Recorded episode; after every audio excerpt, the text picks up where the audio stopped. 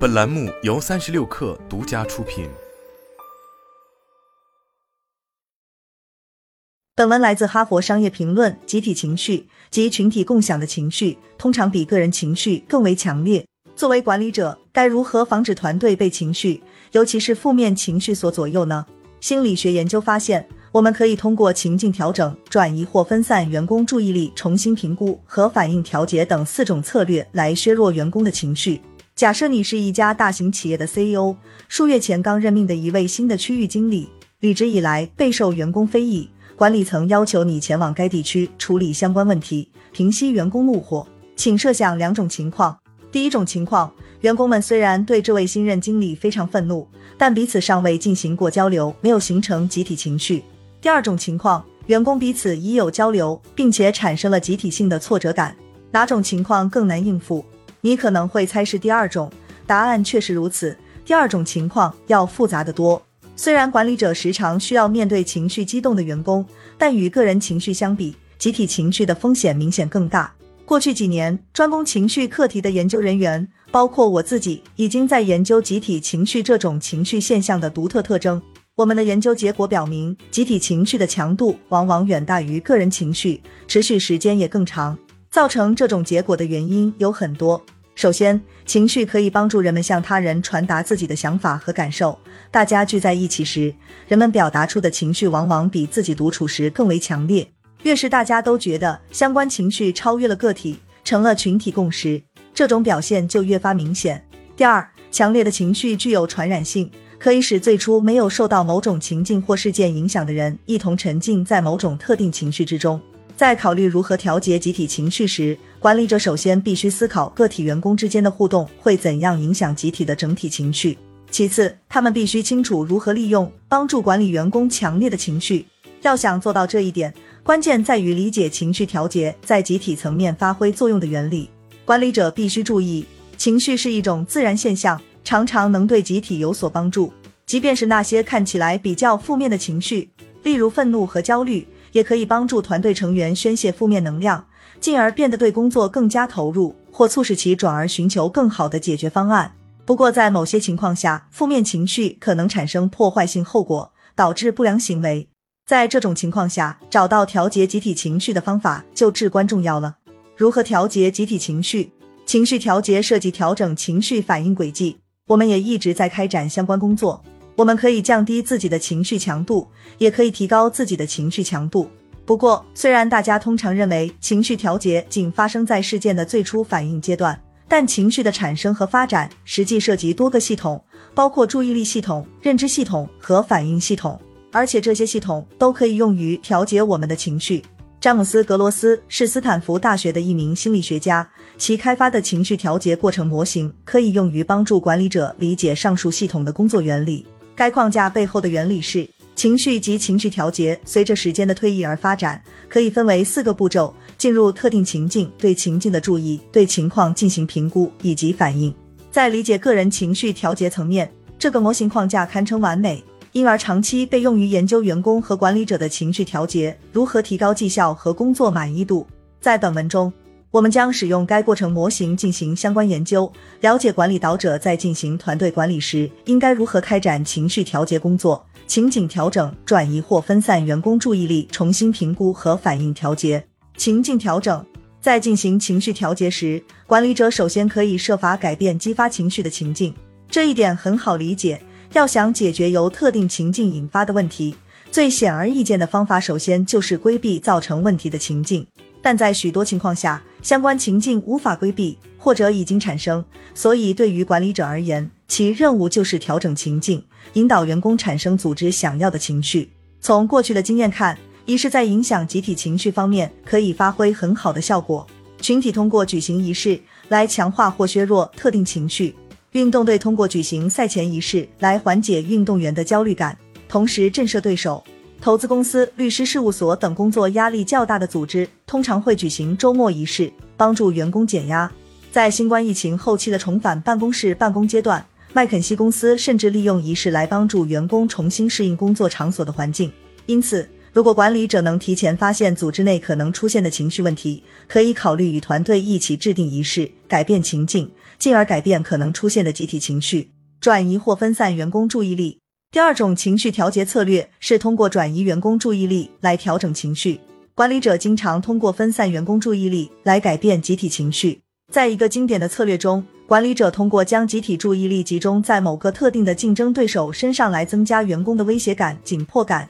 有时甚至是愤怒感。不过，转移注意力也可以用于削弱某些情绪。例如，管理者可以将员工的注意力从竞争对手身上转移开，从而帮助员工调节压力或减轻焦虑。史蒂夫·乔布斯就是个很好的例子。他曾设法帮助苹果员工减少对与微软竞争的关注。一九九七年，乔布斯重返苹果时，由于来自微软的竞争，特别是微软 Office 软件的成功，苹果员工承受了很大压力。据乔布斯说，员工对微软的关注和嫉妒情绪已经妨碍了苹果公司发展。在二零零七年第五峰会上的一次采访中，乔布斯回忆说，在苹果公司以及苹果生态中，太多人觉得苹果要想成功就必须战胜微软，但事实上，苹果与微软并非你死我活的关系。苹果不需要打败微软，苹果就是苹果。很多人已经忘了苹果的初心，所以对我来说，打破这种思维模式是一项颇为重要的任务。乔布斯找到了比尔·盖茨，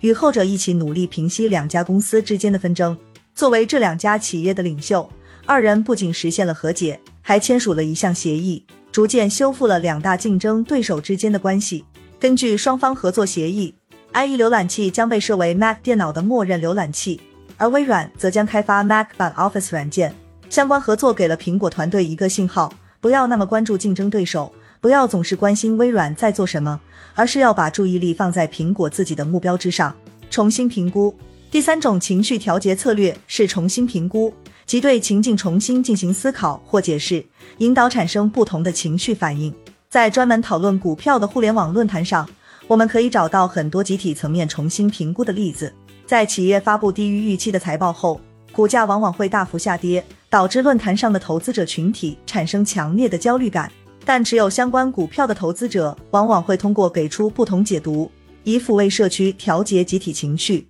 比如，有用户可能会提出，之所以财报未达预期，可能是因为企业进行了一笔有望盈利的投资，以后会产生更多收益。然后，这个说法可能会得到一些人的追捧，并得到论坛上其他人的响应。随着时间推移，接受这种说法的股民越来越多，论坛内的焦虑情绪也大为缓解。另一个例子是，微软工程师在二零一六年三月为推特开发的聊天机器人 Tay。Tay 是作为一款有温度、不冷场的人工智能走入社交媒体世界，目的是用最先进的技术来打造一款拥有光明前景的全新人工智能工具。然而，在那些故意教坏它的用户的诱导下，上线仅仅几个小时之内，T 就变成了一个种族主义、厌恶女性、满口污言秽语的流氓。受此不良影响。在 T 上线不到十六小时，发布了九万六千多条推特后，微软不得不将其暂时封杀。在表达自己对 T 以及承担责任一事的看法时，微软首席执行官萨提亚·纳德拉说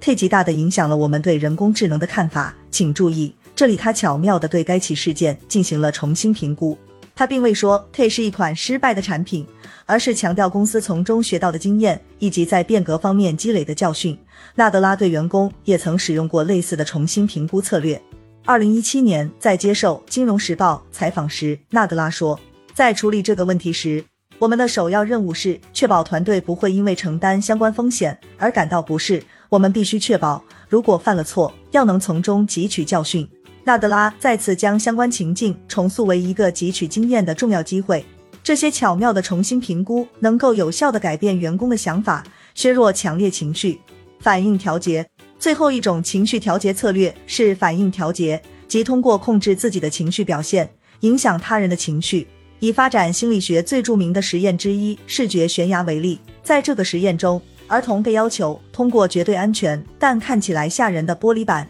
穿越视觉悬崖，看护人则在悬崖的另一边等待。研究表明，在帮助儿童完成任务、克服恐惧感和不确定感方面，看护人的面部表情作用巨大。虽然管理者不是看护人，员工也不是婴儿，但即使是成年人，也天生喜欢通过观察他人情绪来判断自己应该产生何种情绪。在面对困难时，如果管理者能保持积极情绪，而且员工也相信表达出来的是真情实感，那么他就能对团队的集体情绪产生积极影响。举个例子，微软公司前首席执行官、洛杉矶快船队老板史蒂夫·鲍尔默向来以热情奔放、情绪强烈而闻名，这种情绪也蔓延到了他所管理的组织中。同样，管理者的焦虑或愤怒也会极大影响团队的情绪。不过，需要注意的是，通过调整反应、控制表情来调节集体情绪的方法，可能并不适合长期使用。过往的研究表明，把情绪藏在心底并不能削弱情绪，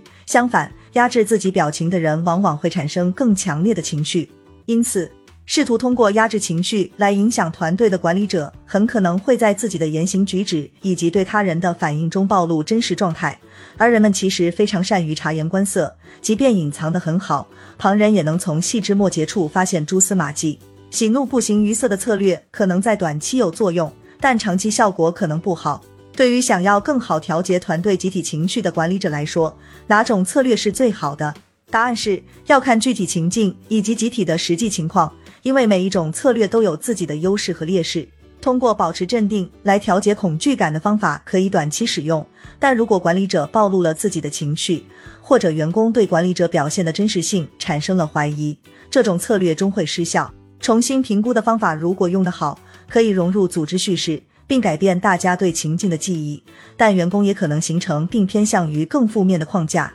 进而强化自己的情绪。比如，当管理者说公司遇到的挫折是企业健康成长的必经之路，员工可能并不买账，并产生公司正在崩盘的共识。使用重新评估的方法调节集体情绪时，关键要有效且令人信服。有些情况下，最好的解决办法是同时使用多种策略。比如，被派去平息员工愤怒情绪的 CEO 可以同时做以下几件事：他们可以指出当前情境的一些好处，比如促使上级领导到访本地区。直接听取员工的意见，也可以给出一些不同的解释，只要合理符合实际情况即可。或者可以解释说，该区域经理还在学习熟悉相关工作。他们还可以把员工的注意力引向公司其他积极方面，或者设计一个流程，让员工能够定期表达自己的挫折感，宣泄一些情绪。归根结底，管理者要有了解团队情绪状态的智慧。并且能判断所处情境的独特特征，从而选择正确的策略来影响团体的集体情绪。